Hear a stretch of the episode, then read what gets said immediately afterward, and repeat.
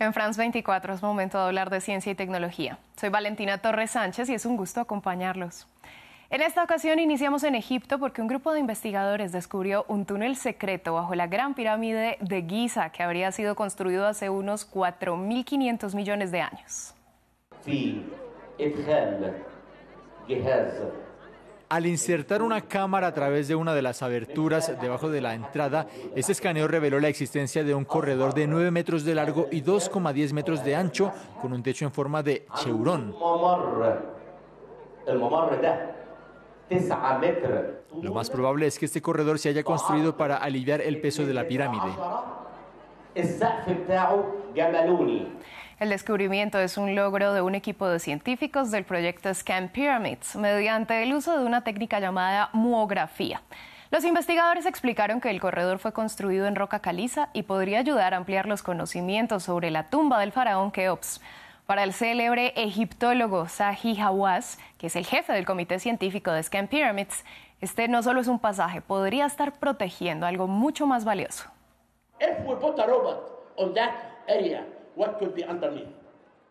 Si ponemos un robot en el área, ¿qué habrá más abajo? Si decimos que este túnel está protegiendo o sosteniendo piedras sobre algo, no podemos decir que es un simple corredor.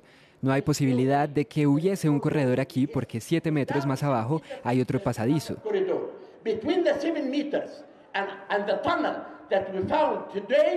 En esos siete metros hay algo importante, en mi opinión, que podría mostrarnos por primera vez que la tumba de Keops aún existía y es lo que podríamos descubrir. Estoy seguro de que en unos meses sabremos si lo que dijo es correcto o no. Cambiamos de tema y vamos a Reino Unido para hablar de un experimento con trigo editado genéticamente. Científicos de plantas y cultivos realizan un ensayo para determinar la eficacia de editar un gen que produce asparagina, un compuesto clave en las plantas, pero cuando el trigo se transforma en harina y esa harina en productos horneados como el pan, la asparagina se convierte en otro compuesto llamado acrilamida, que es cancerígeno si se consume en dosis muy altas. Lo que estamos tratando de hacer es reducir la cantidad de asparagina que está presente en el grano de trigo. Eso significa que habrá menos acrilamida formada en el pan, menos cuando el pan se tueste, y también en productos como cereales de desayuno y productos de aperitivo como galletas, prácticamente en todo lo que lleve cereales. El trigo no es la única planta que contiene asparagina. Está presente en muchos alimentos con almidón como las papas y otros tubérculos, por lo que al someterlos a altas temperaturas también se forma acrilamida. De hecho, esta sustancia es la responsable de lo que a simple vista es el color tostado que adquieren ciertos productos. Ahora, eso no significa que el hecho de comer cosas tostadas o ligeramente quemadas de vez en cuando produzca cáncer, porque las dosis en los alimentos son muy pequeñas. No obstante, la intención es reducir cualquier riesgo. La acrilamida en nuestros alimentos pasa por un proceso en el cuerpo y se convierte en otro químico. Y esta sustancia química interactúa con nuestro ADN y lo que interactúa con el ADN en nuestras células puede provocar que las cosas vayan mal. Es entonces cuando las células se vuelven cancerosas. Así que cuantos más productos tengamos donde ingerimos acrilamida, más oportunidades hay para que el ADN y también nosotros nos veamos afectados, lo que aumenta nuestro riesgo de cáncer. Los responsables del estudio quieren dejar claro que este trigo tiene rasgos eliminados de su ADN, pero no es lo mismo que un alimento transgénico.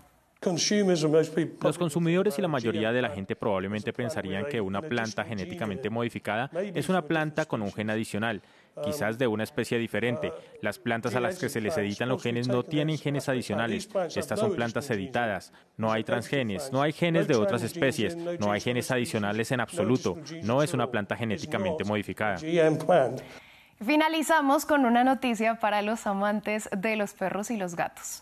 Se trata de PetNow, una aplicación creada en Corea del Sur que mediante la biometría busca reemplazar los microchips con los que son identificadas las mascotas. Así como los humanos tienen huellas dactilares, cada perro y cada gato tiene huellas únicas en su nariz. Eso es lo que usamos como identificación. Nuestra meta final es reemplazar a los microchips, que pueden ser muy invasivos para nuestras mascotas. Tienes que inyectarlos y muchos dueños no están de acuerdo con ello.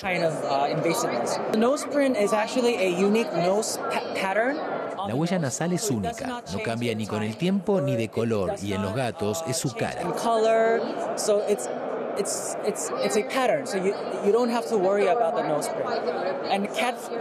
Los gatos son autoacicaladores y mantienen su contorno facial siempre. Así podemos usar la biometría. Con la app PetNow, los humanos pueden registrar a sus mascotas y reciben una alerta si alguien las encuentra en caso de pérdida. Esto por ahora solo funciona en Corea del Sur. La plataforma opera con inteligencia artificial para rastrear la nariz y toma entre 5 y 20 imágenes de alta calidad que envía a un servidor para reconocer la información biométrica de cada animal. La precisión, según los responsables, es del 98,9% y esperan poder expandir su presencia en un corto plazo. Así llegamos al final de este espacio. A ustedes, gracias por su sintonía. Continúen con nosotros, que hay más en France24 y France24.com.